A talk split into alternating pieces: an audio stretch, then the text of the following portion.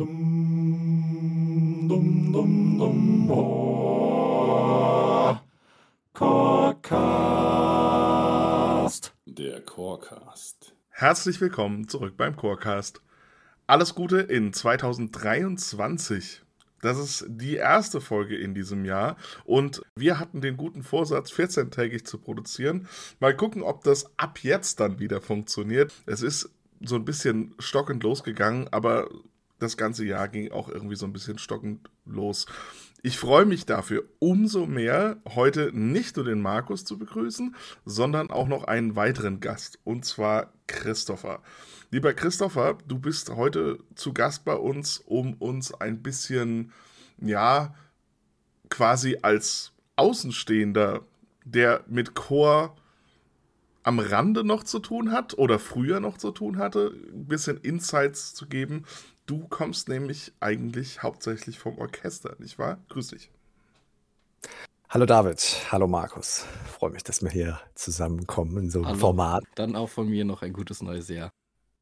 Genau, ich äh, habe anscheinend, wir haben jetzt lange nichts voneinander gehört, einen etwas anderen Weg genommen als, glaube ich, die meisten von uns oder zumindest der Kreis, der sich damals um uns gebildet hat, um insbesondere den Landesjugendchor. Und ähm, ja, bin sicher, dass ich auch ein paar Sachen vielleicht beitragen kann, die sonst in euren Gesprächen nicht so fallen freue mich wirklich äh, sehr, dass es geklappt hat. Ich werde dich gleich noch ein bisschen in Ruhe vorstellen. Ich mache mal so ein bisschen den alltäglichen Krempel äh, vorweg, äh, arbeite das ab. Und zwar, wir haben so ein bisschen überlegt, wohin, äh, ich meine, diese Quo Vadis-Frage stellt man sich ja irgendwie gefühlt ständig, aber gerade so über Silvester natürlich.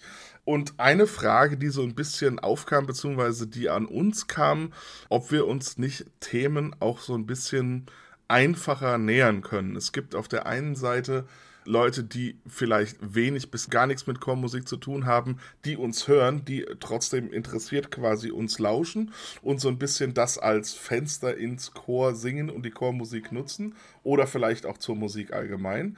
Und auf der anderen Seite haben wir eine Menge Leute, das weiß ich auch, die zuhören und die quasi in Chören singen, die dann aber teilweise sagen, na, also in der Folge, da ging es komplett oben über den Kopf, äh, da habt ihr das und das gesagt, da habt ihr das und das gemacht und ich frage mich ja eigentlich schon immer das und dann haben wir natürlich noch eine Gruppe von Leuten, da freue ich mich natürlich auch besonders drüber. Die sind absolute Experten und die hauen uns dann immer auf den Deckel, wenn wir dann irgendwas gesagt haben. Und in diesem seltsamen Gemisch von äh, Publikum befinden wir uns hier, aber es ist ganz fantastisch.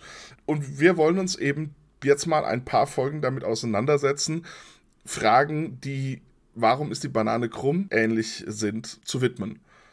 Ich gehe mal so ein paar durch. Ich glaube, die einfachste Frage, die wir gestellt bekommen haben, ist, warum brauchen wir einen Chorleiter? Zum Beispiel auch ähm, Chorleiter und dann äh, auch wenn es um Orchester geht, wa warum heißen die unterschiedlich? Die, also warum sagt man Chorleiter? Warum heißt es Dirigent, Dirigentin?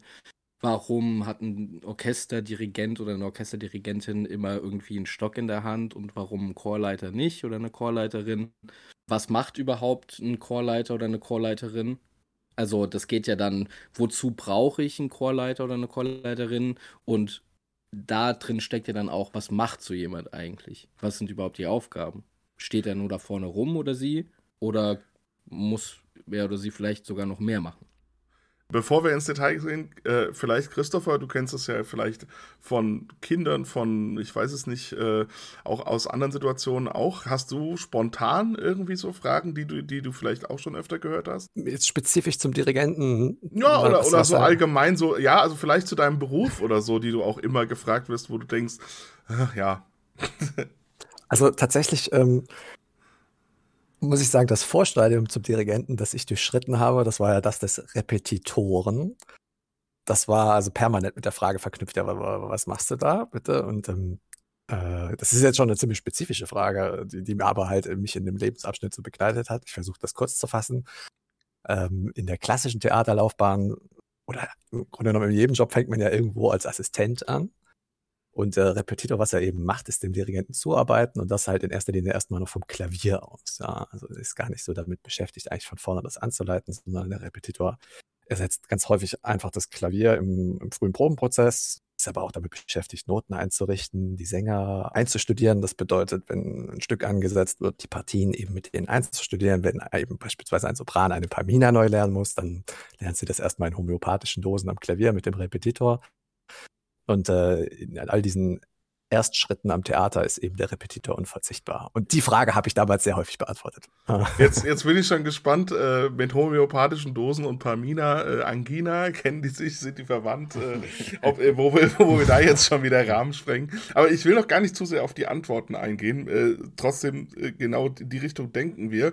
Ich wollte einfach noch ein paar Fragen abfeuern, weil wir werden uns auch in den nächsten Folgen so in die Richtung bewegen und einzeln so ein bisschen das abarbeiten, weil wir gemerkt haben, je mehr wir drüber gesprochen gesprochen haben, da kann man auch einzeln wirklich ganze Folgen problemlos mal zu widmen. Jetzt sind wir natürlich schon wieder sehr nah bei uns, ne? also schon wieder nah am Chorleiter und deswegen kamen da mir auch die ersten Fragen irgendwie in den Sinn, was, was mich betrifft oder uns oder unsere äh, Profession. Aber natürlich ist es so, dass sich vielleicht der Chorsänger oder die Chorsängerin oder jemand, der Interesse daran hat, ähm, erstmal auch Fragen stellt wie, was muss ich können? Muss ich zum Beispiel Noten lesen können, um in einem Chor mitsingen zu können? Oder kostet mich es überhaupt irgendwie Geld, ähm, in einem Chor mitzusingen?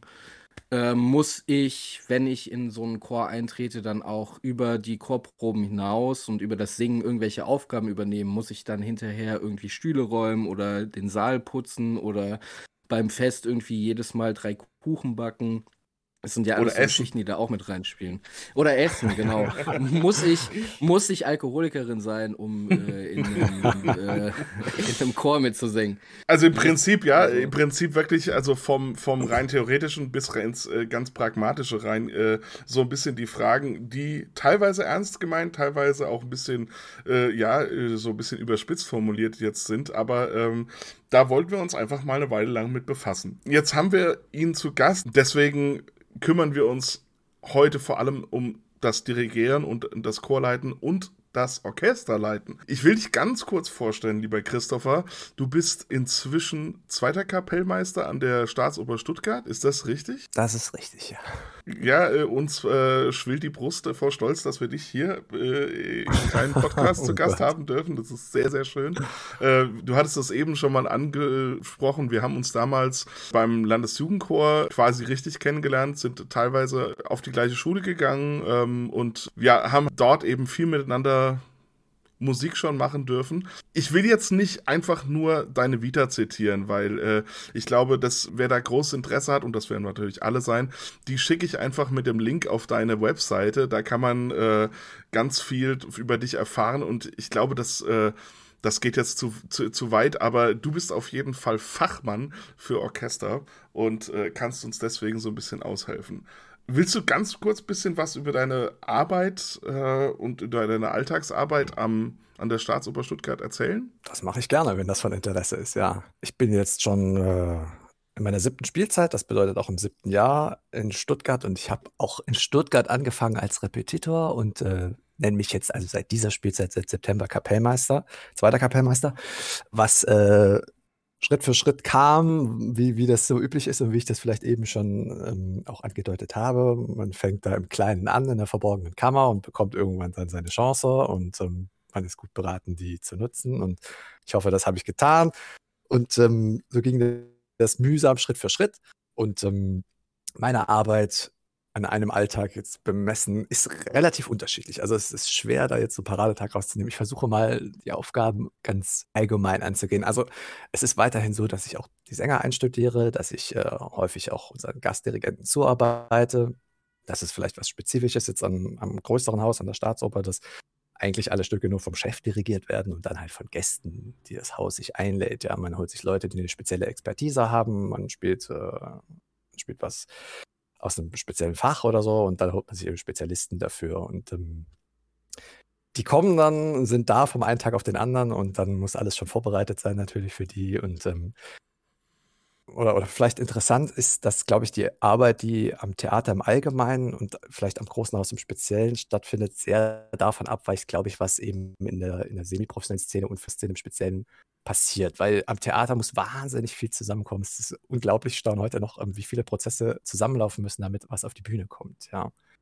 Also man, man spricht da Musiktheater vielleicht etwas großspurig vom Gesamtkunstwerk, aber es hat dahingehend wirklich äh, einen sehr wahren Kern, dass wahnsinnig viele Leute verschiedener, von verschiedenen Hintergründen zusammenkommen müssen und alle ihre Aufgabe erledigen müssen, damit am Ende was auf der Bühne steht. Ja, Kostüm, Maske, Technik ohne Ende und natürlich musikalische Seite. Super spannend, finde ich. Äh, und äh, ich will mal ganz gründlich sozusagen bei unserem Vorsatz bleiben, dass wir irgendwie mal ganz laienhaft nachfragen. Wir haben ja jetzt dann quasi erfahren, dass das der zweite Kapellmeister ist. Das bedeutet, also du hast jetzt schon erklärt, was du getan hast, also das, was deine Arbeit so ein bisschen ist und was du vorher dann quasi als Repetitor gearbeitet hast.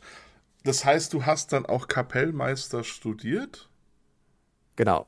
Also ich habe Repetition, Korrepetition, so nennt sich das. Musiktheater, Korrepetition, um ganz genau zu sein. Es gibt theoretisch noch die Instrumentalkorrepetition, was natürlich in Richtung Kammermusik geht. Und die Ballettkorrepetition, die glaube ich aus, die sieht man kaum noch an den Hochschulen. Insgesamt stirbt diese klassische Schiene, glaube ich, über den Repetitor ein bisschen aus. Aber genau, ich habe also Korrepetition studiert und parallel Orchester dirigiert in Dresden. Und wahrscheinlich hat jeder von unseren Hörerinnen schon die beiden Wörter getrennt voneinander gehört, Kapell und Meister. Aber wie, wie passt das zusammen und äh, kannst du ganz blöd, ich, hab, ich überfall dich jetzt ein bisschen damit, aber kannst du so ein bisschen auch irgendwie die Begrifflichkeit erklären? Weil der Markus hat es eben auch schon angesprochen, warum gibt es Dirigenten, warum gibt es Chorleiter und vielleicht auch so ein bisschen daher, wo kommt der Begriff Kapellmeister? Oh, da erwischst du mich ein bisschen auf dem falschen Fuß. Ich kann keine historisch fundierte Antwort darauf geben. Es ist ganz sicher ein Begriff, der, ähm, der sehr alt ist also man liest immer wieder vom Hofkapellmeister, schon, glaube ich, 16., 17. Jahrhundert irgendwo da, kommt das schon, taucht der Begriff schon auf. Also wie, zur, zur, historischen Komponente kann ich wenig sagen. Was, was es meint, Kapellmeister ist eigentlich immer der, der hinterm Chef steht. Also nicht die Kompetenzen des Chefs hat, das ist sondern beispielsweise die Stückauswahl, es sind auch Personalfragen und solche Dinge. Und der Kapellmeister ist der, der im Hintergrund ähm, dafür Sorge trägt, dass alles, was drumherum passiert um den Chef, auch reibungslos funktioniert. Ja, das ist mitunter sehr anspruchsvoll, weil auf den Kapellmeister viel öfter die Situation zukommt, dass er sehr kurzfristig reagieren muss.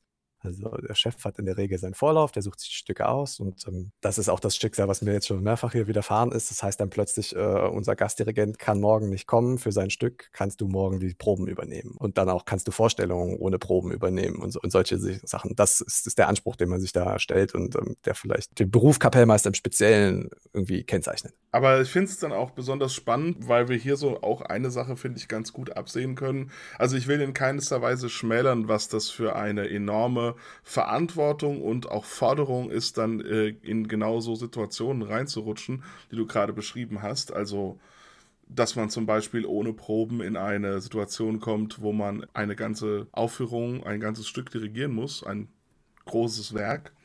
Aber ich finde trotzdem spannend, dass dieser Prozess des Dahinkommens, dass du den auch eben gerade so ein bisschen beschrieben hast, weil ich glaube, das ist so eine Sache, die wir gerade in vielen Bereichen so der Musik, sag ich mal, ganz breit. Und das, da, da sind oft die Bereiche, wo Leute aufhören, sich damit auseinanderzusetzen, wie kommt man da hin und schnell sagen, ach ja, das ist alles Zauberei.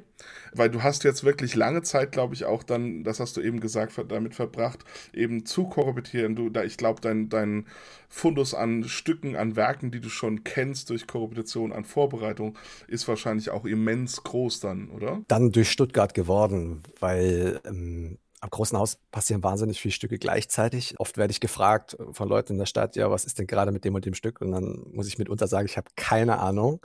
Mitunter haben wir vier Stücke parallel laufen und man kann sie schlecht vier teilen. Und ähm, mitunter passiert es, dass Produktionen durchgehen, äh, Stücke abgespielt werden, die ich nie gesehen habe, nie in Kontakt mit einer Probe oder einer Vorstellung.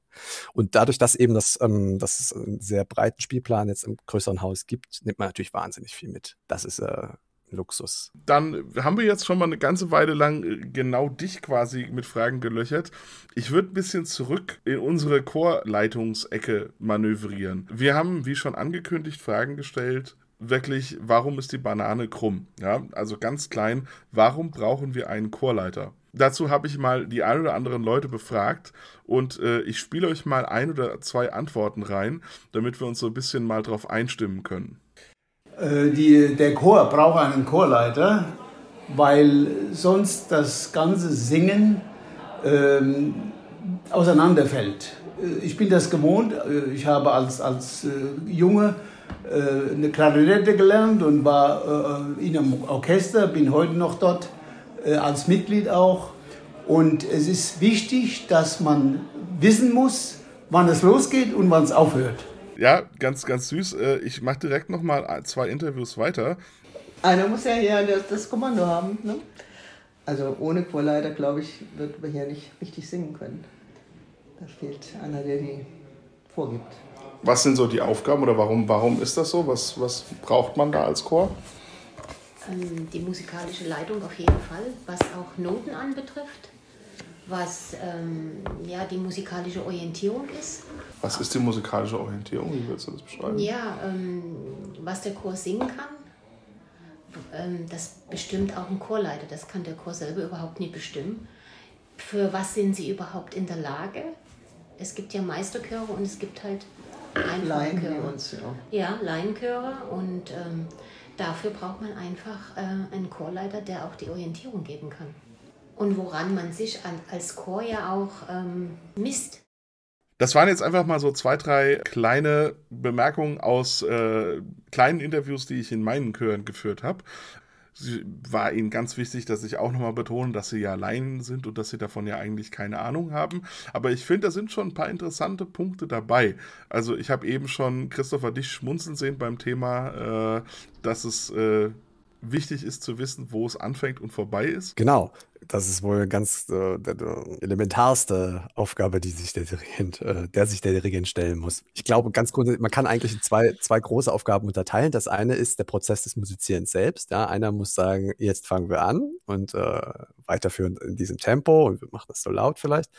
Und ähm, das ist das eine, damit der Prozess des gemeinsamen Musizierens überhaupt äh, koordiniert stattfindet. Und die zweite große Aufgabe ist ja dann das Erarbeiten von dort aus Weiterkommens, das Feilen eben daran und ähm, Interpretation vielleicht und andere Maßstäbe, die man an, anlegen möchte, Intonation und ein gemeinsames Tempo und so. An solchen Dingen eben zu feilen, dann braucht es immer jemanden, der mindestens das Wort führt. Das kann ja auch manchmal jemand selbst aus der Gruppe sein, theoretisch. Das kann auch ein, jemand sein, der sich Chorleiter nennt und eben nur davor steht, dass das muss nur von jemandem, denke ich, in die Hand genommen werden. Markus, du hast ja jetzt auch äh, in deinen Chören so ein bisschen rumgefragt. Deckt sich das bis jetzt äh, mit den Sachen, die du ja, erfahren hast? Also der Satz, äh, wir müssen wissen, wann Schluss ist, kam tatsächlich bei mir auch. Ähm, dann tatsächlich hat eine Sängerin gesagt, ja, ich bin so beschäftigt sowieso mit dem Singen selbst, ich äh, kann überhaupt nicht hören. Das heißt, da muss jemand anders für mich hören damit ich weiß, ob ich richtig bin oder nicht. Und tatsächlich haben viele meiner Sängerinnen auch ähm, angesprochen, dass ja das, was vorab passiert, also so die Stückauswahl, dann das Einrichten der Noten eventuell, sich Gedanken darüber zu machen, ähm, wie bestimmte Sachen ausgesprochen werden, also so Text vorsprechen, gerade wenn es nicht Deutsch ist. Also ich mache jetzt zum Beispiel gerade was Afrikanisches mit äh, meinem Chor. Da ist natürlich erstmal das Gebrüll groß, aber die, die, die Arbeit lohnt sich dann. Also Mittlerweile haben sie auch Spaß. Aber die erste Probe war tatsächlich ein bisschen schwierig. Wie informierst du dich über die Ausspracheregel? Äh, Im Bestfall äh, natürlich bei Freundinnen und Freunden, die Muttersprachler sind, tatsächlich. Mhm. Das ist das Erste, was ich versuche zu tun. Und ansonsten tatsächlich über Aufnahmen. Also jetzt gerade in dem Fall tatsächlich ähm, ist es so eine Mischung aus Erfahrung und auch äh, dann Aufnahmen, weil das haben wir auch mit Martin Ramroth mal gemacht und äh, daher habe ich natürlich da die Vorstellung, wie wir das damals gesungen haben und äh, glaube da einfach mal blind so ein bisschen der Martin, aber äh, dann natürlich gucke ich, was machen auch andere irgendwie und lese natürlich dann aber auch nach, also Lautschrift etc. Ich finde es ganz interessant, weil, also gerade jetzt bei dem Interview, ich habe natürlich meine Sängerinnen und Sänger total überfallen mit der ganzen, mit dem ganzen Interview und war mir auch bewusst, dass das äh, nicht unbedingt das gleiche Resultat bringt, wie wenn ich jetzt irgendwie äh, drei, vier Tage Bedenkzeit gebe. Aber ich finde es auch sehr witzig, dass die ganz einfachen Sachen, also äh, man muss wissen, wann es vorbei ist, wann es anfängt und so, die Sachen sind, die genannt werden. Ähm, beim Thema Interpretation und so, da waren zumindest äh, in den Interviews bei mir das waren gar nicht unbedingt Sachen, auf die die zuerst gekommen sind. Äh, und das finde ich auch witzig, weil ich finde, gerade wenn man im Studium oder auch mit anderen Leuten sich unterhält, dann ist so eine, Leitungs eine Leitungsposition wie Chorleitung, Or Orchesterdirigat und so oft eine Sache, wo die Leute sagen, um Gottes Willen bloß nicht. Da habe ich so viele Aufgaben, ja, und äh, den, den Takt schlagen, das ist noch das kleinste Problem, so nach dem Motto. Weil, ich weiß nicht, ob ihr das kennt, es gibt dieses Bild, äh, zumindest glaube ich, gibt es das vom Chorleiter, äh, was die Aufgaben eines Chorleiters oder Dirigenten sind, ähm, mit so ganz vielen Hüten, die aufeinander gestapelt sind. Ja, wo dann irgendwie Pädagoge, Psychologe, ähm, Musikwissenschaftler, äh, Begleiter, Freund, Trinkkopan und alles Mögliche irgendwie dazu gezählt wird. Und das quasi alles wird dann überdeckt von dem einen, von dem einen Hut, der dann irgendwie Chorleitung heißt oder wie auch immer. Und ich finde, da ist viel Wahres dran und da denkt man oder Frau auch gar nicht so oft äh, in erster Situation dabei. Ich hätte eine Frage an dich, Christoph. Bitte wir kennen uns ja aus Schulzeiten, ne? Und wir haben da ja auch schon Erfahrungen sammeln können, was es heißt, Orchesterproben zu machen oder ähm, Chorproben. Und jetzt sind wir natürlich, also unterschiedlich. Du hast Kapellmeisterstudium gemacht, David und ich studieren Schulmusik, aber haben natürlich jetzt dann auch, äh, gerade du jetzt im professionellen Bereich natürlich mit Profimusikerinnen zu tun. Kannst du einen Unterschied festmachen zwischen erstens mal deiner persönlichen Probenarbeit von damals zu heute, also was das Studio mit dir gemacht hat, aber auch die Arbeit äh, mit, mit Laien und mit einem Profiorchester, was das, ja, das Arbeiten an sich angeht? Also das ist, unterscheidet sich ganz fundamental sogar. sagen. Ja, je länger ich das mache, desto mehr kommt mir das auf. Und ähm, ich würde so weit gehen zu sagen, dass jemand, der auf allerhöchstem Level professionell äh, arbeitet, mindestens mal lange nicht zwangsläufig deswegen gut darin wäre, ein Amateurensemble anzuleiten, weil es mhm. um ganz andere Dinge einfach geht, weil die Zielsetzung eine andere ist. Da sind einfach eine ganze Menge Parameter völlig anders definiert. Ich glaube, um, um auch von mir persönlich zu sprechen, um halt dahin zu kommen und diesen professionellen Weg zu geben, ist es ganz wichtig, einfach zu verstehen, was verselbstständigt sich irgendwann. Ich glaube, das ist ganz elementar, weil natürlich die ganzen Kollegen, die vor mir sitzen, die haben auch alle Musik studiert. Ja? Die wissen auch, mhm alle ziemlich gut Bescheid. Und ähm, da muss ich natürlich viele Dinge nicht mehr erklären. Es geht sogar so weit, dass da Leute im Orchester sitzen, die machen den Beruf schon länger, als ich überhaupt auf der Welt bin. Und ähm, die wissen einfach sehr genau Bescheid. Und es gibt auch eine Menge Stücke im Repertoire, die laufen tatsächlich auch dann quasi ohne Dirigenten. Also das ist interessant, weil wie weit sich das verselbstständigen kann. Also immer mhm. ein schönes Beispiel, glaube ich, äh, ist die Oper Tosca von Puccini. Ja. Äh, die fängt eigentlich wild an im Orchester, aber ein gutes Orchester, das gewöhnt ist, ähm, aufeinander zu hören und äh, wo jeder ein bisschen weiß, was passiert denn links und rechts und so. Da muss von vorne nur noch ganz wenig kommen. Da muss wirklich eigentlich nur der erste Schlag kommen. Und das Tempo ist mehr oder weniger immer dasselbe bei so einem Stück und so. Und da läuft sehr viel von alleine. Das ist ganz interessant. Und das so ein bisschen ähm, also das war für mich ein sehr interessanter Prozess, das so über die Zeit zu beobachten und zu, zu verstehen, verstehen zu lernen. Ich hoffe, ich habe es verstanden. Ähm, dass die Mechanismen völlig ja andere auch. sind. Ja? ja? Die Mechanismen sind völlig andere und, und man, man, muss darüber gut Bescheid wissen. Und es geht so weit, dass ich mir heutzutage, ich würde mir nie zutrauen, jetzt, also wenn, wenn ihr mir jetzt da könntest du mal eine Probe bei mir übernehmen oder so, ich würde Schweißausbrüche kriegen. Wirklich. Ich meine das. Genau so. Ja. Weil das sind ist völlig andere Voraussetzungen und ich hätte sehr, sehr wenig Ahnung davon. Also Viervierteltakt, glaube ich, da, sind, da, sind wir, da ist die Schnittmenge miteinander, ja. Aber, ja. aber was ihr da macht und, und, und, und, dann auch spezifisch zu wissen, was braucht ein gewisses Ensemble und so weiter, völlig andere Voraussetzungen. Ja, das geht ich ganz glaube, spannend natürlich mit der Frage einher, was macht eigentlich ein Dirigent? Ja, ähm, das können genau. nämlich ganz unterschiedliche Dinge sein, die ein Dirigent macht. Ich finde es gerade ja deswegen beim Thema. Ja. Genau, ich finde es gerade deswegen ähm. witzig. Ich habe mich gefragt, ob vielleicht die Profis diejenigen sind, die wirklich nur jemanden brauchen, der sagt, wann es anfängt und wann es aufhört, so nach dem Motto. Vielleicht ist es auch immer noch natürlich zu einfach gesagt, natürlich. Aber das finde ich schon interessant, weil wo bist du in dem Moment dann auch für die Interpretation äh, zuständig oder ist das eine Sache, die auf so hohem Niveau passiert das in der Probe? Passiert das wirklich nur noch im Live-Moment?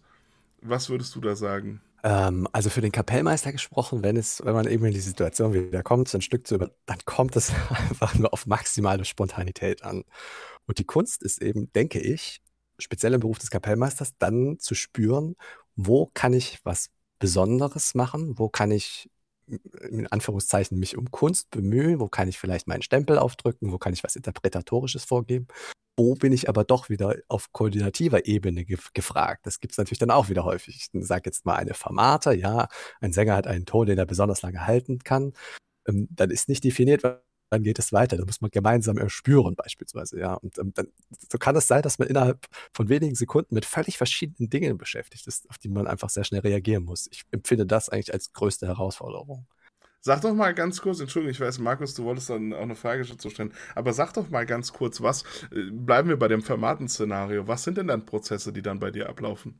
Weil, also wenn ich, oder, also Entschuldigung, ich will dir kein Bein stellen, ich meine nur, weil wenn ich mir jetzt, wenn ich mich da reindenken würde, dann würde ich jetzt denken, okay, ich muss jetzt überlegen, auf der einen Seite müssen jetzt Leute von der Bühne zu mir schauen und müssen Leute aus dem Orchestergraben zu mir schauen.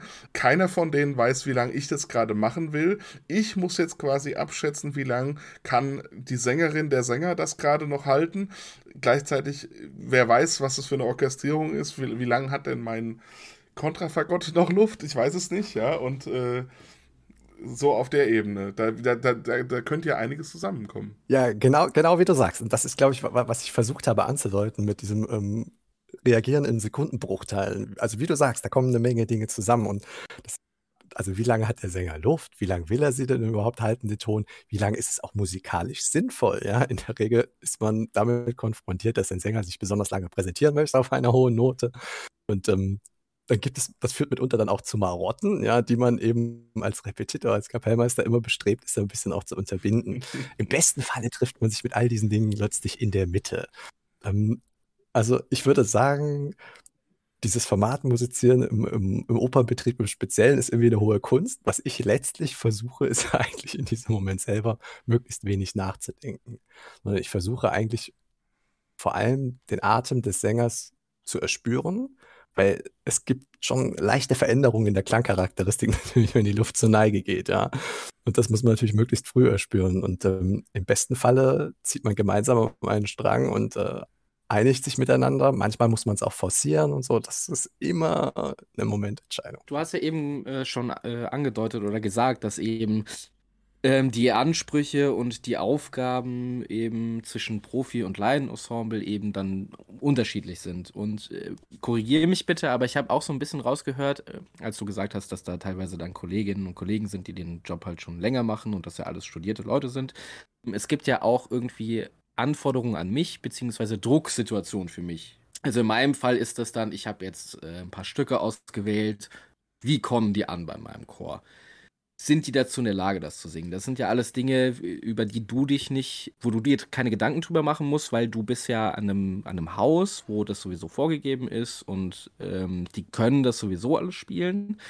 Äh, aber ist es dann so, dass für dich dann der Druck vielleicht dahinter eher ist oder dass du vielleicht mal Druck verspürst im Sinne von, um Gottes Willen, ist meine musikalische Interpretation von dem jetzt irgendwie akzeptabel für die studierten Musikerkolleginnen?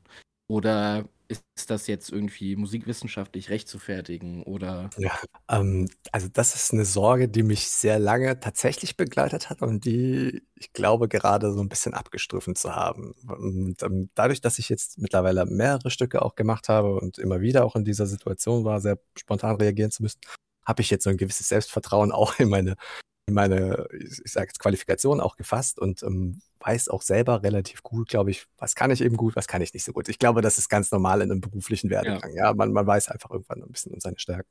Und ähm, also wie, auch die Fragen, die du jetzt eben aufgeworfen hast, ähm, eine Programmauswahl und so weiter, das ist dann auch wieder ein spannender Aspekt, glaube ich, am Dirigentendasein generell.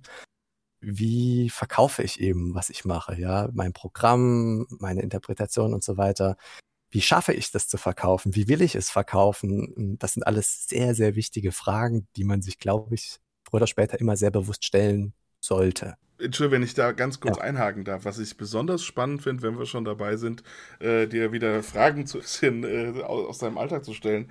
Was ich super spannend fände, weil ich finde das Thema Einstudierung, was es bei uns Chorleitern ja auch noch halbwegs regelmäßig gibt, dass wir zum Beispiel mal für ein größeres Haus auch irgendwie einen Chor vorbereiten, was dann Chorsymphonik oder so angeht.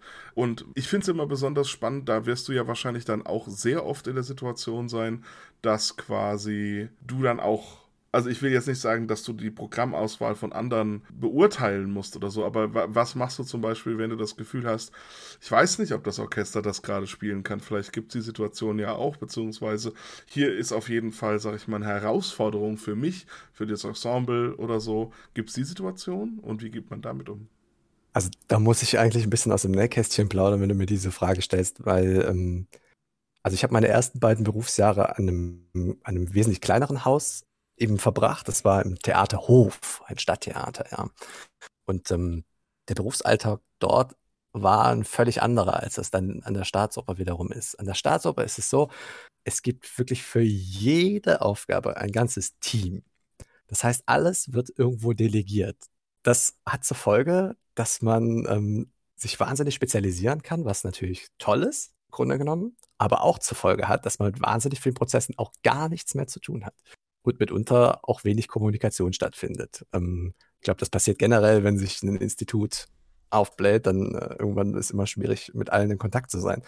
Und ähm, offen gesprochen, solche Fragen werden eigentlich kaum, kaum miteinander besprochen. Und mm. ähm, äh, es ist so, da kann ich jetzt noch ein bisschen mehr drauf eingehen. Bei uns gab es gerade eine Mitarbeiterbefragung und da wurde unter anderem auch das kritisiert eben. Oder beziehungsweise es gab den Denkanstoß, dass man eben ein Forum schaffen sollte, um solche Sachen miteinander doch mal erörtern, erörtern zu können. Weil ja. das ja quasi das ist, was wir im, äh, im Chor fast schon zu viel haben, will ich mal sagen. Weil äh, bei mhm. uns, wir kriegen, wir kriegen unsere Rückmeldungen so direkt, also Markus, bleiben wir bei deinem afrikanischen Stück, ja. Äh, Im schlimmsten Fall äh, kannst du es nach der ersten Probe sein lassen, wenn ich mal übertreibe, ja. Also wenn es so schlecht wenn ankommt. Wenn ich dazu was sagen darf, ich habe äh, nach, nach der Probe, zwei Tage später, habe ich eine Nachricht bekommen äh, auf WhatsApp von meiner, wie soll ich das sagen, Chorsprecherin, die für mich quasi so auch organisatorische Aufgaben übernimmt und Kommunikation auch so ein bisschen. Und die hat mir dann geschrieben, ja, äh, Markus, ruf mich doch mal an, wenn du Zeit hast. Und habe ich sie halt irgendwann äh, in der Mittagspause mal angerufen. Und dann sagte sie mir, ja, äh, mit dem afrikanischen Stück, da habe ich jetzt einige Beschwerden aus dem Chor gehört, ob du das nicht langsamer machen könntest. Und ähm, die Reihenfolge wäre nicht klar gewesen und sowieso der Text. Und äh, ja, ja. Und dass äh, die ein oder andere schon irgendwie äh, mit dem Gedanken gespielt hat, ob sie noch kommt oder nicht. Also so war das dann. Ähm, ja. Ähm, so ist das dann, ne? Und ja. dann nächste Probe habe ich halt dann irgendwie. Ich, aber das sind dann auch so Sachen, ne, das wird mir auch nicht mehr passieren. Die, das ist halt, äh, die, die, erste Strophe ist in, auf, in südafrikanischem keine Ahnung, wie die Sprache dann heißt. Und die zweite Strophe ist in Englisch. Und ich habe aber in meinem kleinen Hirn irgendwie nicht auf die Kette gekriegt, dass ich vielleicht mit dem englischen Text anfange, weil das dann für die einfacher vielleicht noch ein bisschen ist. Und dann erst den afrikanischen Text nehme. Das habe ich dann in der zweiten Probe gemacht und hinterher kamen alle zu mir und haben gemeint, Mensch, die Probe heute war aber mhm. extra klasse. Ne? Aber das sind so, und das ist ja auch das, was du eben gesagt hast, vielleicht so ein bisschen mit dem, ja, am Anfang hast du dir diese Fragen gestellt und mittlerweile bist du halt irgendwie, hast du da auch so ein gewisses Selbstvertrauen äh, in deine fachlichen Fähigkeiten und Fertigkeiten auch. Äh, und so ist das ja bei uns auch. Ich verhalte mich ja jetzt wesentlich anders äh, meinem Chor gegenüber als noch in meinen ersten Chorproben, als ich noch überhaupt keine Erfahrung hatte. Genau. Ich glaube, das ist ein ganz wesentlicher Punkt, nämlich Souveränität zu erlangen. Ja. In, in unter anderem solchen Situationen eben, wie reagiere ich souverän, motivierend und, und so weiter. Und deswegen kann es immer nur förderlich sein, glaube ich, in, in, all diese Situationen plötzlich zu geraten, sich vielleicht auch einmal unklug verhalten zu haben. Oder ich sage unklug, ähm, ich meine damit vielleicht nicht optimal. Und ähm, wie du jetzt selber ja auch schon sagst, daraus ziehst du was und ähm, bist sicher in den Führungsqualitäten, die es ja zweifellos braucht, dafür eben ein Stück weitergekommen. Genau. Ich würde mal wieder so ein bisschen in den Maßstab nach oben gehen. Und zwar, das, davon weiß ich, da gibt es eine Menge Leute, die ich kenne, die das sehr interessiert, was wir jetzt diskutieren. Nämlich, gibt es einen Unterschied zwischen Orchester und Chordirigat? Und da können wir jetzt wahrscheinlich fünf Minuten oder fünf Jahre drüber reden. Also wahrscheinlich kann das äh, super klein werden. Und vielleicht verbinden wir auch so ein bisschen die nächste Frage schon damit. Nämlich, ist es denn auch wichtig, dass ein Stab zum Dirigieren wird? Das sind wirklich zwei ganz einfache Fragen, die ich jetzt schon mehrfach auch gestellt bekommen habe. Fangen wir doch vielleicht mit dem Unterschied zwischen Orchester und Chordirigat an. Willst du den Anfang machen, Christopher? Kann ich gerne machen, ja.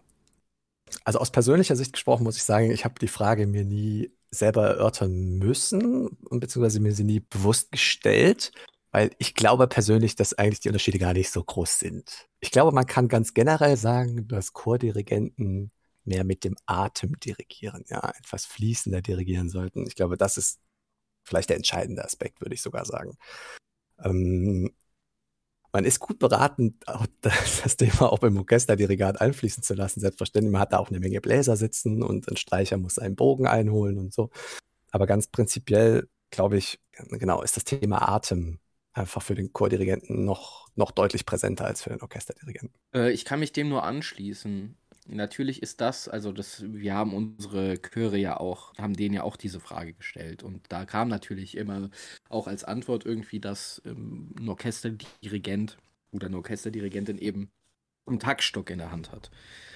Ähm, aber an sich denke ich schon auch, und das habe ich auch dadurch gelernt, dass ich ja auch viel Chorsymphonik schon auch irgendwie gesungen habe ähm, und auch mm, Professor Jörg Straube, der ja durchaus äh, vom Chor kommt, aber auch Chorsymphonik sehr viel gemacht hat in der Hochschule, ähm, dass das durchaus miteinander kompatibel ist.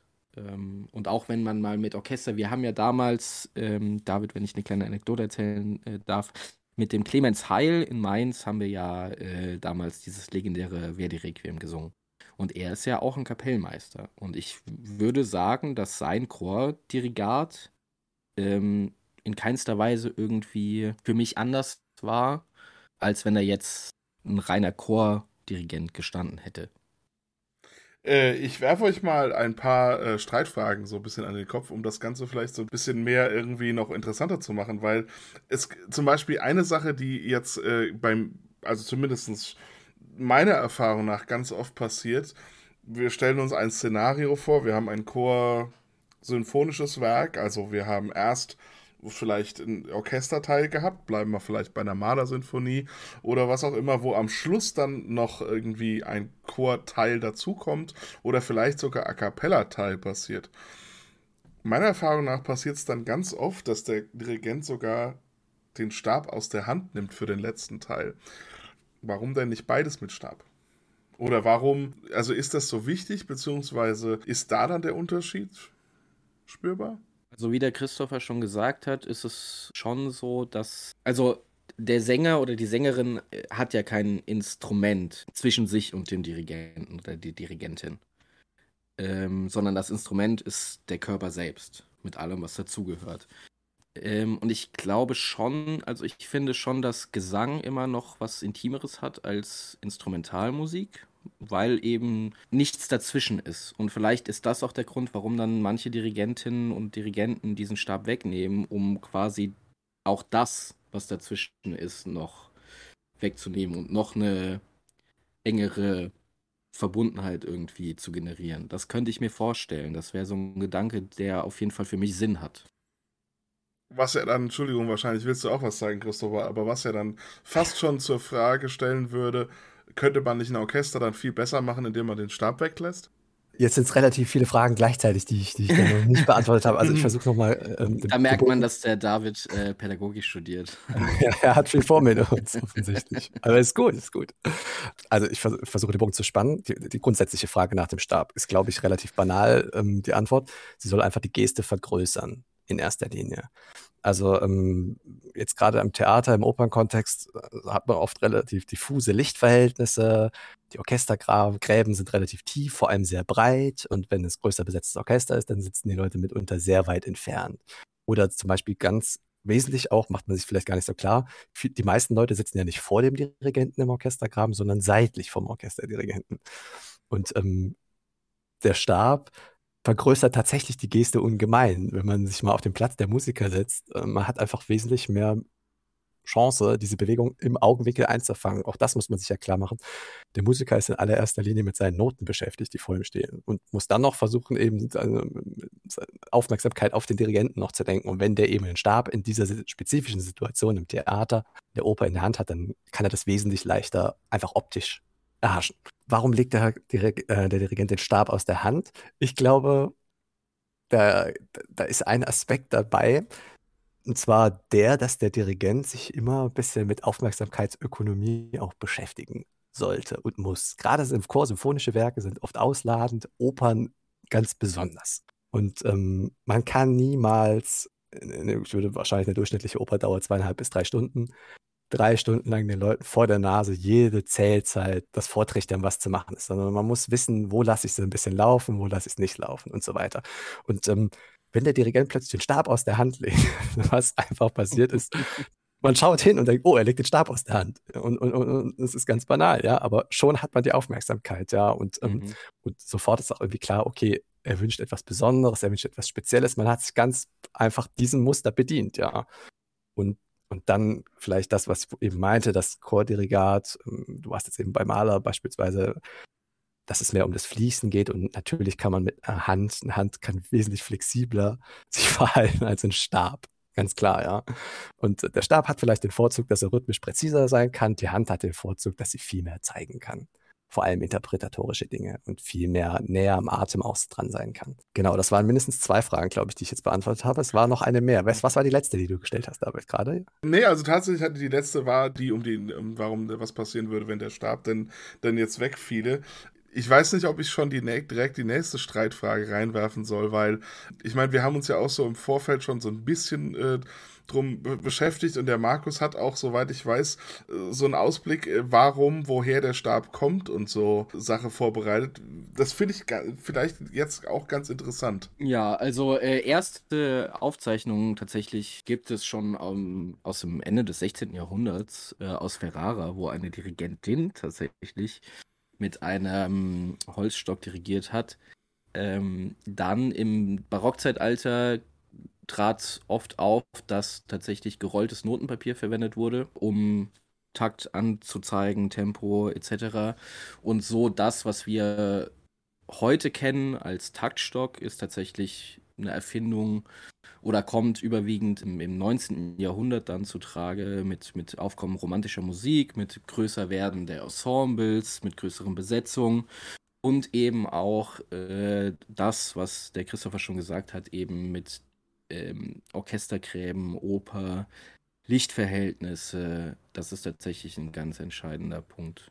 Aber ist es nicht auch so, dass wir. Also, also, weil eben der Dirigent oft auch dunkel gekleidet ist, dann gibt es ähm, es gab zwischendurch, gab es in Frankreich tatsächlich bei Louis XIV. XIV, ja, äh, der, der, der, der Sonnen, der Sonnenkönig. Der Sonnige. Ähm, am Hofe. Ähm, in Frankreich gab es dann ähm, Zeiten, wo tatsächlich ähm, ein, ein langer Stab, 1,60, 70 vielleicht, der oft auch äh, sehr äh, Schweifen verziert war, benutzt wurde, tatsächlich um den Taktus zu, äh, anzuzeigen. Also damit wurde tatsächlich auf den Boden, der wurde gehoben und wieder gesenkt und damit wurde das Tempo angezeigt. Äh, das und da gibt es die Anekdote. Genau, von, von Lully, der sich eben diesen Taktstock in den Fuß gerammt hat und dann ein paar Wochen später an Wundbrand äh, gestorben ist.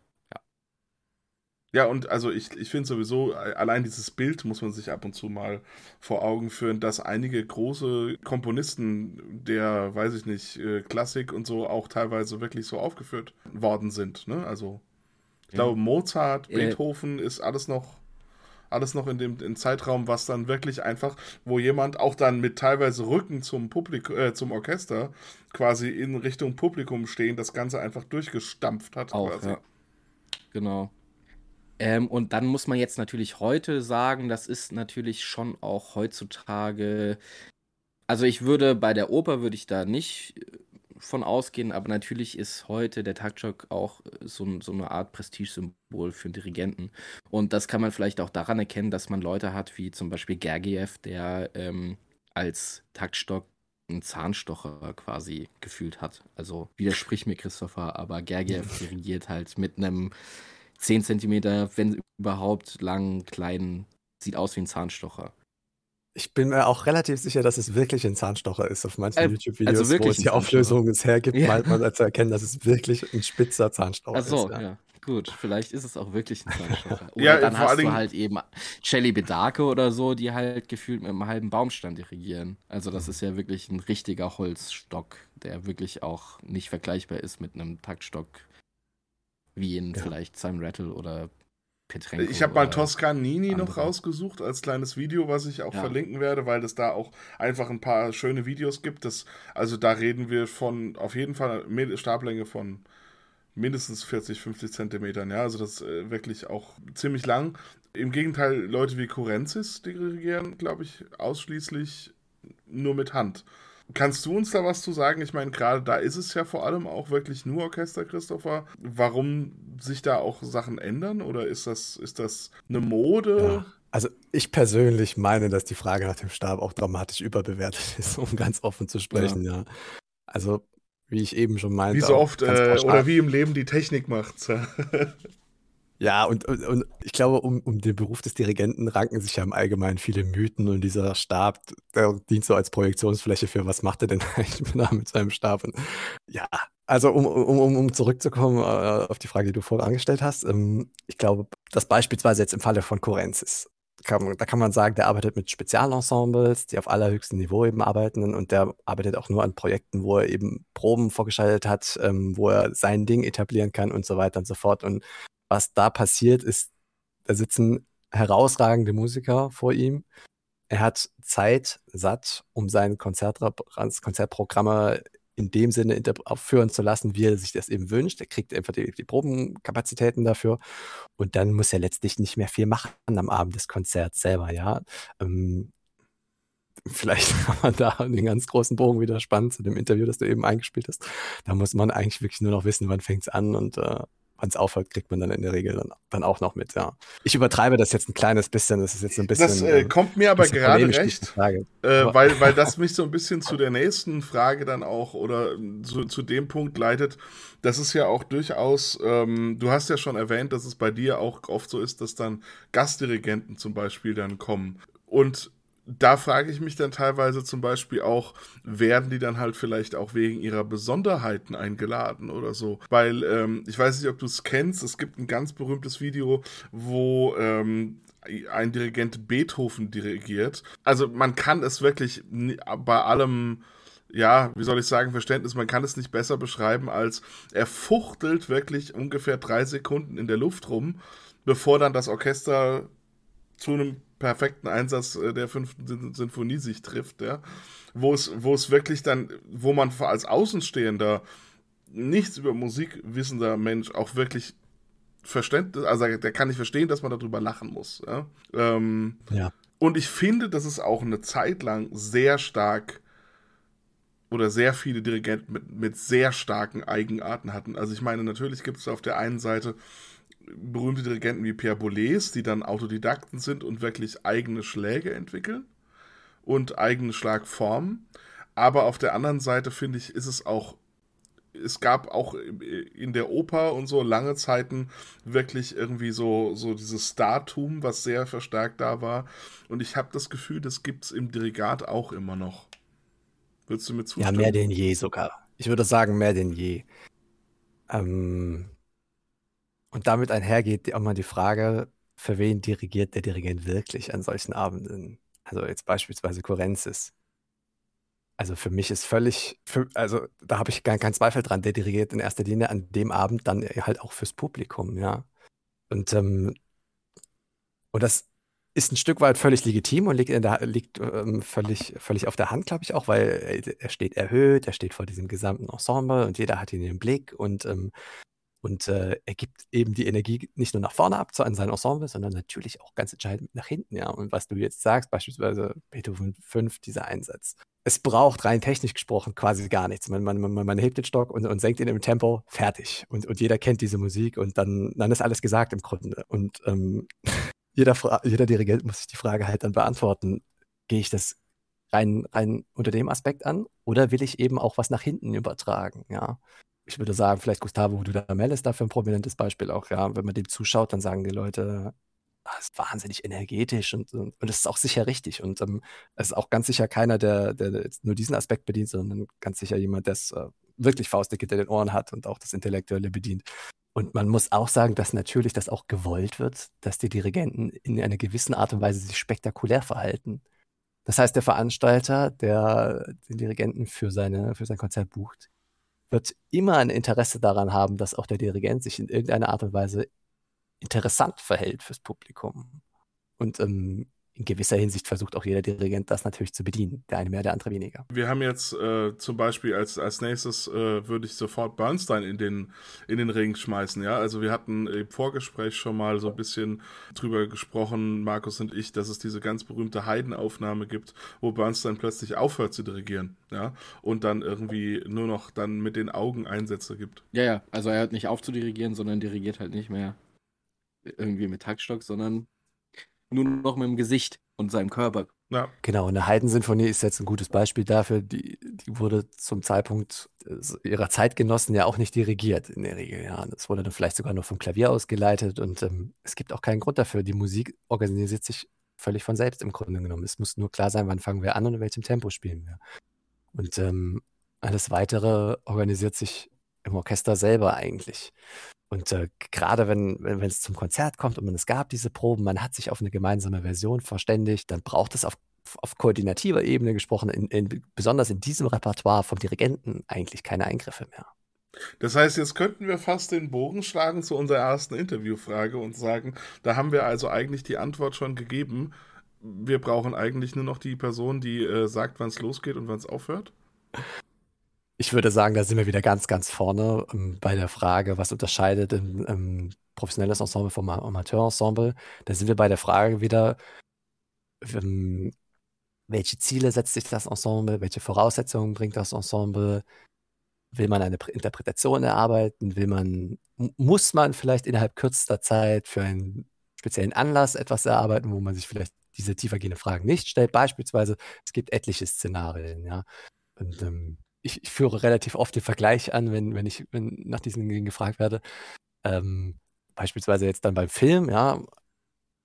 Ich finde, es gibt ziemlich viele Parallelen, ja. Es gibt ein Drehbuch. Da steht im Grunde genommen alles drin. Und man entscheidet, man nimmt diese Schauspieler, man schickt ihnen das Drehbuch und dann liest er seinen Text und der Schauspieler weiß ja auch, was er mit dem Text anfangen soll, ja.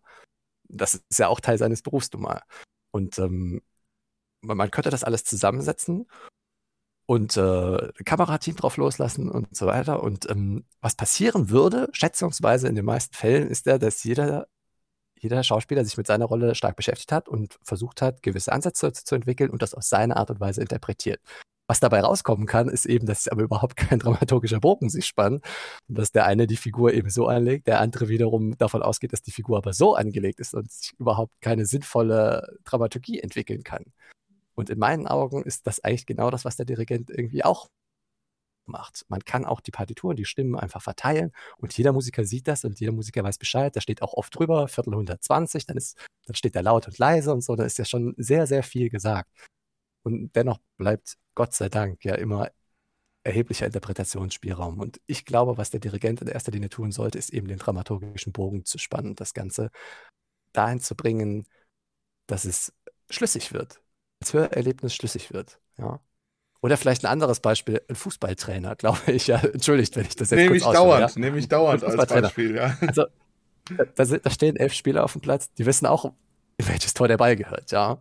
Und ähm, die haben sicher, jeder, jeder weiß ungefähr, wie es funktioniert und jeder weiß ungefähr, wo er sich hinstellen soll, nehme ich mal an und so. Und trotzdem, der Trainer der hat zur Aufgabe, die Stärken und Schwächen seiner Spieler zu erkennen und zu sagen, hey, das sind die Abläufe, mit denen wir, wir uns als, als Mannschaft besonders gut über den Platz bewegen. Und das sind eigentlich sehr, sehr, sehr, sehr ähnliche Prozesse, glaube ich, die der Dirigent auch bewerkstelligt.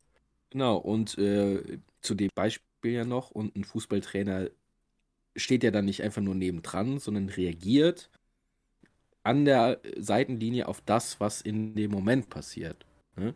Und das kann ja, man kann vorher abgemacht haben, wir spielen den Pass dahin und so. Dann passiert aber irgendwas, was halt das nicht mehr möglich macht. Und dann ist der Trainer an der Seite und reagiert da drauf und schreit irgendeine Anweisung rein. Ähm, und verändert dann den Spielverlauf, der vorher vielleicht ja. äh, abgemacht war. Und so ist es ja dann auch in der Musik. Also ähm, natürlich kann man sich auch immer irgendwie auf eine Interpretation oder sowas einigen. Äh, aber es gibt dann doch auch Momente, wo vielleicht halt in dem Moment irgendwie dann eine Sängerin ähm, hält dann irgendwie einen Ton länger oder macht mehr Rubato oder was auch immer. Ähm, weiß ich jetzt nicht, das wäre bei dir im Beispiel, aber dann reagierst du ja auch darauf. Hm. Es ist ja nicht so, dass jede, ihr macht dann, weiß ich nicht, wie viele Aufführungen habt ihr von so einer Oper, wenn ihr die einstudiert habt? Zehn? Ja, vielleicht acht bis zehn ja, im Schnitt. Im Schnitt wahrscheinlich. Acht bis zehn und äh, du wirst mir ja nicht sagen, dass jede dieser acht bis zehn Vorführungen immer exakt gleich ist. Genau, das ist vielleicht das, was ein bisschen die Arbeitsweise charakterisiert von, von der größeren Häuser. Die Gäste sollen eben eine besondere Handschrift mitbringen, ja. Und das ist vielleicht auch was, was ganz wesentlich das eben unterscheidet äh, zur Amateurszene. In der Amateurszene muss man im Vorfeld wesentlich mehr determinieren. Man muss mehr festlegen. Man, man erarbeitet das gemeinsam, man, repet, man, man, man wiederholt es, man schleift es auch ein bisschen ein und gewöhnt die Leute daran. Schaut mal, das ist unser Tempo, das und, und genau.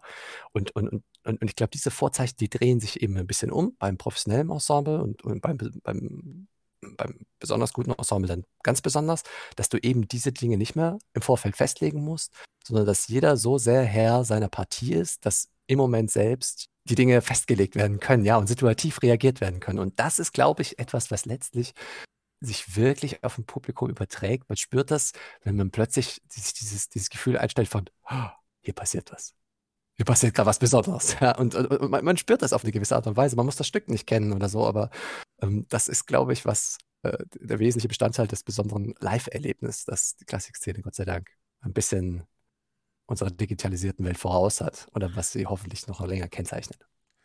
Ich wollte, um so ein bisschen zum Schluss zu kommen, noch eine Sache mal irgendwie kurz anschneiden. Wir hatten eben schon, oder ich hatte eben schon mal was zu den Autodidakten und verschiedenen Schlagtechniken gesagt. Gerade für uns im Chor ist es finde ich eine totale Zwiespaltung. Es gibt auf der einen Seite auch ganz viele Leute, die quasi wirklich ja, Musik vielleicht sogar nur irgendwie mitbekommen haben. Es gibt super viele Chorleiter, die keine feste musikalische Ausbildung haben.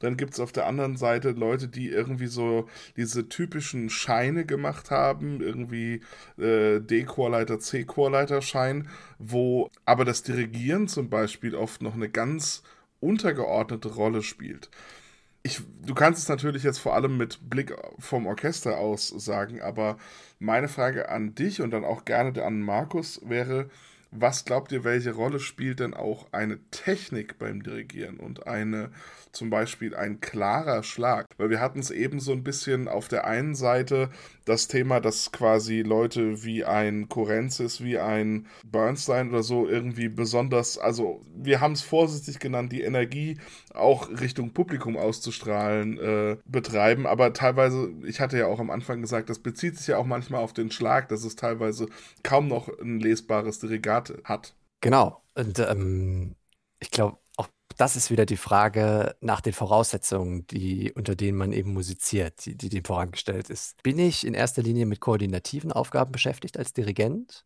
Muss ich einfach Abläufe regeln, zeitliche Abläufe. Und dann bin ich darauf angewiesen, förmlich Technik mindestens dahingehend zu beherrschen, dass ich mich damit auch verständlich machen kann auf koordinativer Ebene.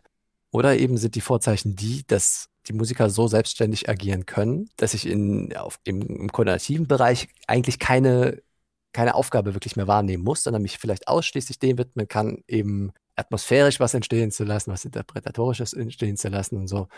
Und ähm, gibt eine Menge Spezialisten ja im, im, im Dirigenten-Business, die vielleicht Sänger waren vorher oder, oder Geiger oder wie auch immer, die eigentlich über keine, nicht diesen Weg gemacht haben, sich jahrelang mit Schlagtechnik zu beschäftigen, was man ja tatsächlich tun sollte, wenn man darauf angewiesen ist in speziellen Situationen, insbesondere am Theater. Und ähm, wo ich davon überzeugt bin, dass das einfach auch dann nicht funktionieren würde, ja.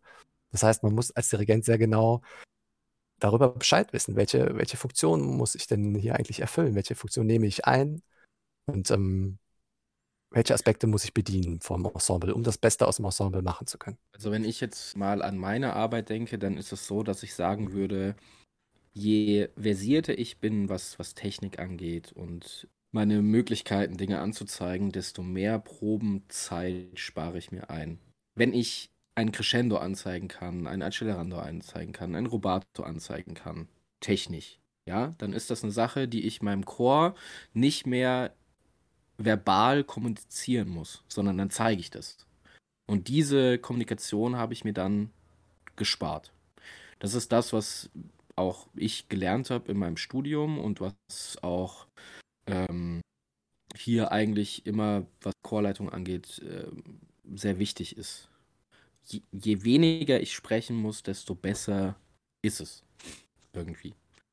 Absolut. Schon im Sinne der Probeneffizienz. Also das sollte Genau. absolutes Kernrepertoire des Dirigenten sein, äh, sich die, die Parameter mindestens Rhythmus, Dynamiken und so gestisch übertragen zu können. Und ähm, Ich würde sogar vielleicht noch eine Sache anhängen, weil ähm, ich würde euch hundertprozentig zustimmen bei dem, was ihr gesagt habt. Ich würde aber sagen, was fast noch wichtiger ist oder was genauso wichtig ist, ist Konsistenz.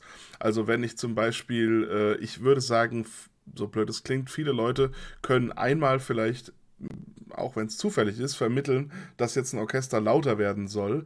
Aber wenn ich in meiner Schlagtechnik also, ne, ob, ich glaube, egal ob Orchester oder Chor, ein Ensemble wird relativ schnell verstehen, was ich meine, wenn sie einmal verstanden haben und mit mir erfolgreich umgesetzt haben, was ich meine. Wenn ich jetzt Pausen dirigiere, wenn ich jetzt auftakte, wenn ich atme oder was zeige, dann genauso wie ein Ritardando, wie, äh, wie eben aber auch ein Crescendo, dann wird das auch in Zukunft dann besser sein, weil ich glaube auch, dass genau an der Stelle, wenn ich jetzt zum Beispiel das wiederhole im Konzert oder so, dass ich dann das Gleiche zeige ist zum Beispiel unglaublich wichtig, weil dass ich auch quasi auch da wieder dazu in der Lage bin, das Gleiche nochmal so auch darzustellen, weil wenn jemand, der sich das, glaube ich, technisch da nicht bewusst ist oder das quasi rein zufällig gezeigt hat, der kann dann eben, der hat dann zwar vielleicht in der Probe einmal Zeit gespart, aber der ist dann nicht in der Lage, das auch wieder dorthin zu führen.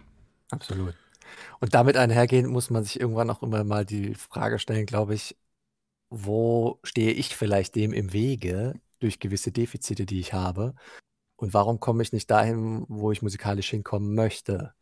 Und ähm, man Ja. muss doch relativ ehrlich sagen, dass häufiger auch der Dirigent der Musik im Weg steht. Ganz klar, weil häufig hat man auch den Effekt, dass selbst im Publikum man spürt, oh, es muss aber so sein, irgendwie die Stelle. Ja? Und es kann sogar sein, dass der Dirigent auch dahin möchte.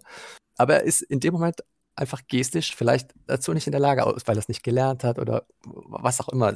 Dafür kann es dann auch wiederum diverse Gründe haben. Ja? Aber man muss auch ehrlich sagen, dass, und da würde ich sogar den professionellen Bereich gleichgehend einschließen, dass der Dirigent genauso der Sache im Weg stehen kann, wie vielleicht Musiker, der es noch nicht verstanden hat an der Stelle. Ich hoffe, es ist dir jetzt Ja. nicht unangenehm, Christopher, aber ich hab, äh, wollte hier an der Stelle nochmal erwähnen, wenn man bei dir auf die Webseite geht, die man bei uns in den Show Notes auch dann äh, finden können wird, da gibt es von dir auch zwei oder mindestens zwei kleine Videos, wie du Hänsel und Gretel dirigierst, wie man quasi nur dich aus dem Orchestergraben sieht und dir zuschauen kann. Und äh, ich will es an der Stelle einfach mal ganz herzlich empfehlen, äh, das sich auch anzuschauen, weil ich finde, dass gerade dort Leute, die auch überlegt haben, und sich unsicher sind, wo sind denn Unterschiede zwischen Chor und Orchesterdirigat, finde ich, Klarheit finden können, dass das Dirigat an sich doch sehr, sehr ähnlich ist und natürlich äh, ist der Stab vorhanden, aber ansonsten finde ich, kann man bei dir eine ganz wunderbare Schlagfigur erkennen und es ist toll zu sehen, dass, also, dass man sich mal quasi nur auf das Dirigat konzentriert. So als Rausschmeißer wollte ich euch noch eine Sache sagen und zwar, ich habe eine ungeplante Frage in meinen Chören quasi ähm, noch gestellt und zwar, was würde denn passieren, wenn ich hier mit äh, Stab dirigieren würde? Und ich lade euch dazu ein, gerade Markus, dich auch was passieren, äh, die, an dem Gedankenexperiment mal teilzunehmen, weil die eindeutige, die wirklich eindeutige Aussage war, dass sie das als Beleidigung empfinden würden, wenn sie unter Stab dirigiert wird. Ja. Ähm, und, und das finde ich, das finde ich echt interessant, weil im Orchester ist es selbstverständlich und ich würde sogar sagen, ich, ich meine, Christopher, ich weiß nicht, ob du eine ähnlich starke Reaktion erleben würdest, wenn du plötzlich ohne Kommentar den Stab wegnehmen würdest, einfach für eine unbestimmte Zeit, die du vorher auch nicht ansagst und einfach so dirigieren würdest? Also, ehrlich gesagt, glaube ich, das würde die Kollegen nicht im Mindesten interessieren, um ganz ehrlich zu sein. Weil das, das lassen die einfach beim Dirigenten. Das ist denen völlig egal. Ob, Doch ob ich nicht mal ein kleines Stab Pultgespräch? Boah, ja, vielleicht würde man das bemerken, weil man, weil man weiß, dass ich, was ich beim Repertoireabend schon normalerweise mit Stab in den Graben steige, ja. Weil ich ja auch darum weiß, eben, dass es für die Leute einfach optisch leichter wahrzunehmen ist. Und natürlich möchte ich äh, mit den Vorteil nicht nehmen lassen, dann ja äh, mich gestisch leichter Und verständlich wenn du jetzt ein Licht anmachst, so, sag ich mal blöd, und dafür den Stab weglässt, ja. Äh, welches Licht anmachen? Nee, du hast, jetzt, du hast jetzt zusätzliche Beleuchtung erhalten und da- deswegen bist du ganz toll sichtbar und äh, der Stab, also du, du, du wirst jetzt auch ganz breit dirigieren. Ich weiß nicht, damit man das noch viel besser sehen kann, oder? Ich, also ich, ich versuche mir gerade nur so ein Szenario auszumalen, wo du das jetzt plötzlich irgendwie deinem Orchester schmackhaft machen willst, dass der Stab jetzt wegfällt. Das interessiert die wirklich nicht. Und, und, und, und deswegen komme ich auch zu dem Schluss, dass diese Frage nach dem Stab so wahnsinnig überbewertet ist. Das interessiert die wirklich nicht. Die wollen nur, die wollen, dass ich die Sache in die Hand nehme und dass ich, die wollen in erster Linie von mir, dass ich sie besser mache, als sie wären ohne mich. Darum geht es in meinen Augen, ja. Man muss sich irgendwie rechtfertigen dafür, dass man da vorne steht. Und ähm, man hat sich nur dann in meinen Augen auch dafür rechtfertigt, wenn man eben die Leute anleitet, eben die Aufgabe des Trainers, des Regisseurs erfüllt und einfach was mitbringt, was sonst eben nicht entstünde. Und ob man das mit Stab oder ohne macht oder vielleicht nur mit den Augen dann macht oder gestisch ausladen, gestisch minimal, ähm, ob man das vielleicht ein Stück weit, man, man kann das ja auch irgendwo über sein Charisma transportieren und man kann das über den, über den ganzen Körper. Manche Leute bewegen sich insgesamt viel, manche Leute bewegen nur noch die Fingerspitze und so. Das ist dem Musiker egal letztlich. Dem Musiker interessiert nur, ob du es transportierst und auf welchem Wege. Glaube also ich sagen wir mal den Profimusiker, weil also ich habe jetzt schon, wie gesagt, ge- herausgefunden, also es gibt da so ein paar Laienmusiker in Limburg, denen wäre das gar nicht egal. Markus, was Ja. glaubst du, wie würde es bei dir ablaufen? So aus dem Bauch raus geschätzt? Die wüssten wahrscheinlich gar nicht, was hier gerade los ist. ähm, also, ja, ich denke, ich denke, letztendlich wäre es denen auch egal. Also ich, äh, als Beleidigung würden die es wahrscheinlich nicht wahrnehmen, aber die würden sich schon fragen, was ist, was hat der jetzt für ein, hat der, hat der äh, eine Hirnblutung gehabt oder warum hat er jetzt auf einmal einen Stab in der Hand? Also Ja. verstehen würden die das auf jeden Fall nicht. Also Und ich äh, ja auch ja. nicht. Also ich wüsste ja auch nicht, warum ich. Es, es gibt so diesen. Zwischenschritt der Chorleiter, den wirst du auch schon kennen, vielleicht mit dem Stift zu dirigieren, weil man mit dem Stift ja auch noch äh, Ja, ja. eventuell äh, doch mal Eintragungen machen kann. Und damit würde ich halt vielleicht schließen, weil es gibt, ich werde es nie vergessen, äh, ich habe bei den Domsingknaben damals mal irgendein großes Oratorium gesungen, wo dann unser Dirigent dieses ganze, dieses ganze, die Haupt- oder Generalprobe dann quasi damit verbracht hat, mit seinem Stift auf den Taktpult einzuhämmern und das war dann so ein Feinliner. Dann hat er nachher nur die Partitur hochgehalten und mal gezeigt, dass die halt komplett eingesaut war, weil eben dieser Feinliner sich bei durch ständiges auf das Taktpult schlagen in die Partitur ergossen hatte und ähm, ja, also vielleicht, äh, ich weiß nicht, wir haben sicher nicht die letzte Antwort drauf gefunden. Ähm, sind auch gespannt, ob ihr vielleicht Anekdoten oder äh, Meinungen dazu habt und könnt uns das auch gerne zu, äh, ja, wissen lassen. Wir haben eine E-Mail-Adresse, der corecast.googlemail.com oder ihr könnt uns bei der Corecast schreiben. Ich schmeiße euch raus mit nochmal ganz herzlichen Dank, Christopher, dass du heute so als der, der Gast vom Orchester da warst äh, und uns mit äh, Ja. deinen Anekdoten und Erfahrungen bereichert hast. Vielen, vielen Dank. Es Ja, war mir Dank. wirklich, wirklich eine Freude und äh, Hut ab vor dem, was ihr hier macht. Ich finde das toll, ähm, auch in der Konstanz mittlerweile über den Zeitraum, äh, mit verschiedenen Fragestellungen einhergehend und so. Ähm, wirklich äh, Hut ab davor. Das ist ja alles irgendwie mit ungewissem Ausgang. Man weiß nicht recht, wie definiert sich die Zielgruppe heute und so weiter. Und das braucht langem Atem und ähm, Hut ab. Markus, äh, ich würde sagen, äh, du hast das letzte Wort. Ich habe das letzte Wort, ja. 14-tägig haben wir uns vorgenommen. 14-tägig. Wir gucken mal, äh, dass wir unser guten, unseren guten Vorsatz für dieses Jahr äh, ab jetzt dann einhalten. Wir freuen uns auf jeden Fall, wenn ihr uns Anregungen gibt.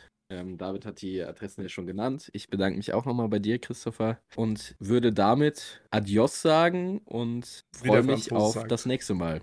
Macht's gut. Ciao, ciao. Macht's gut. Ciao. Podcast. Der Chorecast.